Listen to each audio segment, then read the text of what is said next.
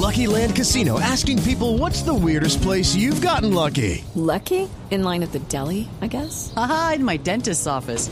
More than once, actually. Do I have to say? Yes, you do. In the car before my kids' PTA meeting. Really? Yes. Excuse me, what's the weirdest place you've gotten lucky? I never win and tell. Well, there you have it. You can get lucky anywhere playing at LuckyLandSlots.com. Play for free right now. Are you feeling lucky? No purchase necessary. Void where prohibited by law. 18 plus. Terms and conditions apply. See website for details.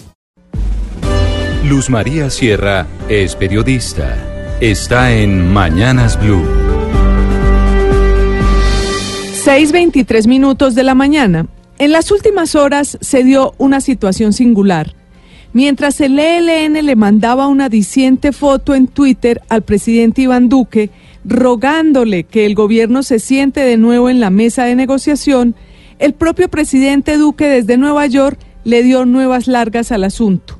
Los ocho negociadores del ELN, con un buen sentido de comunicación, se tomaron una foto sentados en la mesa de juntas en La Habana y con un mensaje que dice, Iván Duque, estamos listos, falta la contraparte, hay que cumplir con lo acordado.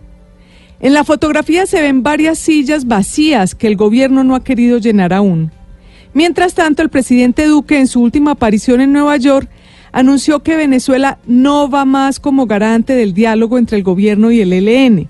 El presidente fue claro en decir que un país que ha permitido que desde su territorio se diseñen crímenes contra el pueblo colombiano está lejos de ser garante. Lo ocurrido ratifica la situación que se ha dado desde cuando Duque se posesionó como presidente.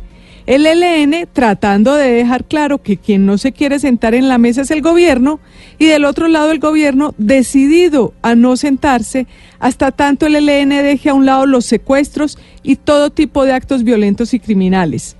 Precisamente el comisionado de paz Miguel Ceballos ratificó que han mantenido todos los espacios para el diálogo, pero que deben cumplirse dos condiciones, la entrega de todos los secuestrados y el cese de acciones criminales.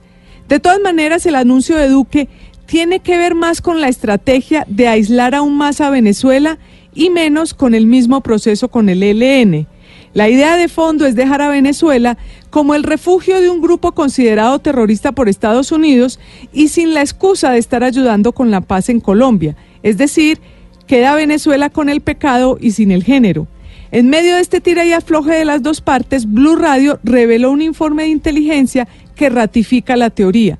Según este informe, Violeta Arango, señalada como presunta responsable del atentado en el Centro Comercial Andino de Bogotá y quien hoy está prófuga, estaría siendo parte del ELN uniformada en un campamento en la frontera con Venezuela.